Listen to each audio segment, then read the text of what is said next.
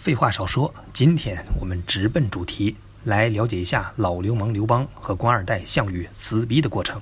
我们先简单对比一下刘邦和项羽两个人。从设定可以看，项羽基本是一个高分低能的家伙，打仗是牛逼，可是不会做人，政治、智商和情商捉鸡，无比捉鸡。刘邦正好相反，打起仗来跟屎一样，但是人精，常年的街头混混生活。培养出极高的情商和能屈能伸的豁达，于是刘邦对项羽就是帅才与将才的对决，孰高孰低？我们往下看。老流氓三丢节操成大业，楚霸王三犯傲娇失天下。楚汉之争打得热闹，我们得分不说，看看老流氓到底丢了哪三次节操，而霸王又犯了哪三次二，才将天下消停了下来。Step one。鸿门宴，在此之前，刘邦和项羽还是志同道合的好基友，一起伺候老大，一起跟人火并。结果一路走来的经历全都喂了狗，没培养出一点阶级感情。就因为刘邦抢先削了皇帝，抢了项羽的头条，项羽就想不通了，非要跟人死磕。正要耍横，谁知道刘邦认怂认得撕心裂肺，入木三分。项羽忽然没了脾气，不知如何是好。最后请人吃了个饭，这顿饭就是史上最拘谨饭局——鸿门宴。我们知道刘邦这样的二混子讲究四门功课，吃喝嫖赌样样精通。可是得到咸阳之后，竟然不杀不抢，规规矩矩。这事儿被项羽的秘书，于是发生了如下对话：爷，这小子是有大志向啊！这顿饭说什么也得弄死他。这怎么好意思呢？人家小刘态度还是很诚恳的嘛。于是这个秘书自作主张，饭局吃到一半，就喊了一个服务员进来，哼哼哈嘿，表演舞剑，就等项羽一声令下，捅死刘邦。梁仔，我觉得这顿饭有点不同寻常啊。为什么啊？你他妈见过舞剑用菜刀的吗？砍不砍你倒是给个痛快话呀！项羽这人。平常杀起人来跟玩儿一样，不知道今天吃错了什么药，优柔寡断，死活下不了手。刘邦也不是傻子，一刀刀在眼前晃得跟电风扇一样，早吓尿了。那啥，相爷，可乐喝多了，能上厕所吗？然后连滚带爬逃回了军营，捡了条命回来，弄得牛逼的玩命装怂子。就是刘邦第一次无节操的认怂，能屈能伸的市井智慧，居然还真的有效。所以，同时也是傲娇的项羽第一次犯二。这顿饭后来教给我们一个道理：前列腺问题不用怕，输了下半身，赢了下半生。吃完鸿门宴，刘邦把盐咸阳拱手让给项羽，项羽愉快地进去把皇帝子婴杀了，把阿房宫给烧个精光，图书馆也烧了精光。霹雳一声震乾坤，一枚崭新的新品二货诞生了。好了。项羽现在变成全中国最牛逼的人，又打胜仗，又削皇帝，成了实力派的偶像。于是自己建立了西楚王朝，给自己起了一个响亮的昵称，叫做西楚霸王，还一刀砍死楚王，然后跟皇帝一样，把一起造反的小伙伴们召集起来，分封土地。可是项羽真的不是当领导的料，管理能力基本为负数，打土豪分田地这么喜大普奔的事情，让他干的所有人都骂娘。温馨提示：项羽没有称帝，但老爱干皇帝的事儿。我们为了叙述方便，借用一下“皇帝”这个词儿。这其中两件事彻底秀了项羽的下限。第一，把首都定在老家徐州，关中是全国的中心，君临天下，帝王之气走在路上都能熏死你，能见度三米，最适合当首都了。项羽说：“不行，回老家。老子这么发达，不回家显摆显摆，我图啥？看见没有？大项羽就在今天，就是一个吃饭前必须拍照发朋友圈的自拍狗，纯 low 货，哪里像干大事的人？有人劝他不听，还直接把人扔到锅里煮死了。所以说，项羽这人赏罚分明，该杀的一个不杀，不该杀的都弄死了。二。”把刘邦放在关中旁边的汉中，汉中当时虽然靠着关中，但穷成怂嘞。项羽对刘邦先进咸阳这事儿耿耿于怀，鸿门宴上没有弄死他，也不能让他好过。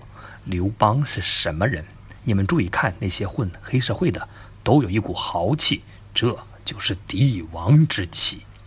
其结果就是把刘邦这个潜力股放在帝王之都旁边，项羽自己反倒跑到遥远的江苏去。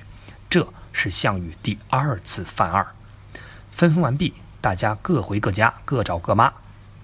刘邦到汉中之后，把进出汉中的路全部毁掉，告诉项羽：“哥们儿，我就老死汉中，哪儿都不去，你别提防着我，行不，阿亲？”刚说了，项羽分封分的大家都不满意。他回徐州，屁股还没坐热，大家又开始打成一团，东周列国的乱局重现了。那这个时候又该有人站出来了。Step two，刘邦出关直捣黄龙。这个人就是平常蔫的跟死狗一样，说要老死汉中，却其实是关起门来玩命上自习的刘邦。一到关键时刻就开始放大招。这种人我们都见过，常年高居高校里大家最想砍死的人榜首，天天说：“哎呀，没看书咋办？天哪！”结果考出来就是九十八。简直就是心机婊中的天王婊，这是刘邦第二次节操丢一地。刘邦默默在家蓄完力，一口气把项羽在他身边安插的秦将三个人干掉两个，一跃冲出关中，迅速东进，开始收拾中原乱斗的小虾米们，一直干到了项羽的老巢彭城，也就是现在的徐州。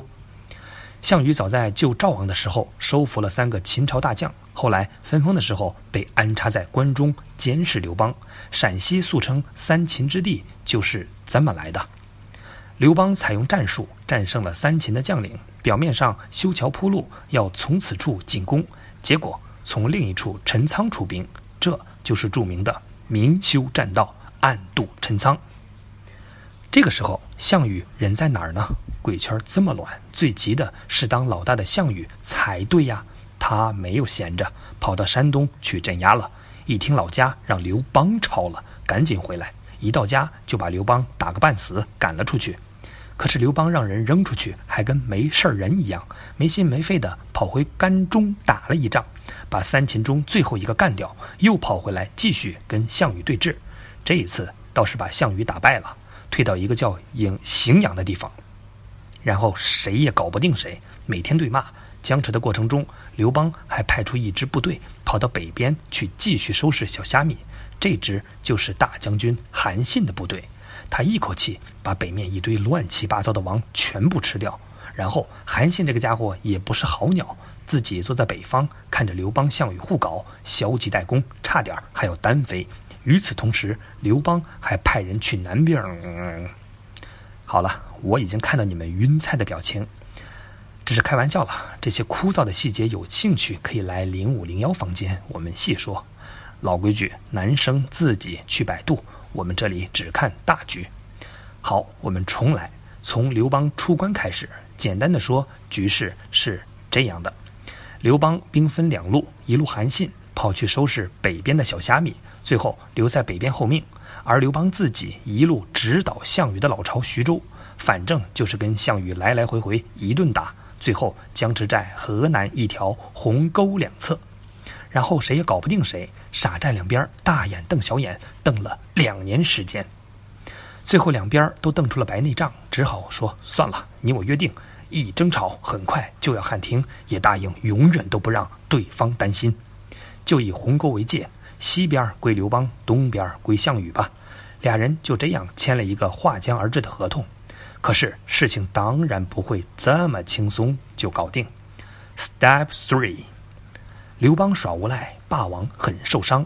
刘邦什么人？流氓啊！翻脸比翻烤腰子还快，字都认不全。你跟他签合同，你是来搞笑吗？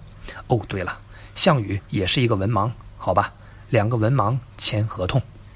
两人刚刚愉快的成交，项羽正回家路上，不要脸的刘邦立即带人追着打。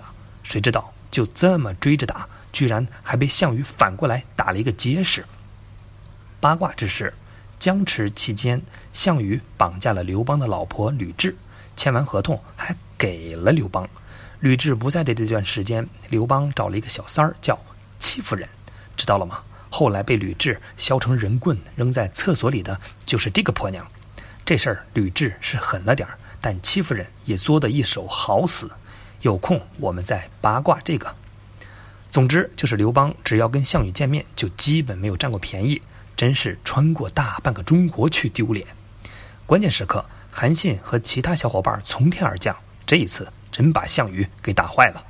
细节不用多说，反正就是项羽被赶到了垓下，发生了著名的垓下会战。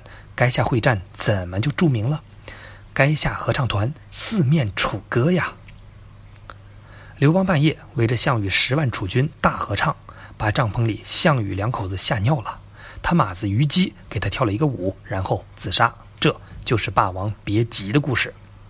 项羽自己也逃到了乌江边。觉得太丢人了，死活不过江，抹了脖子。所有人都知道留得青山在，不怕没柴烧。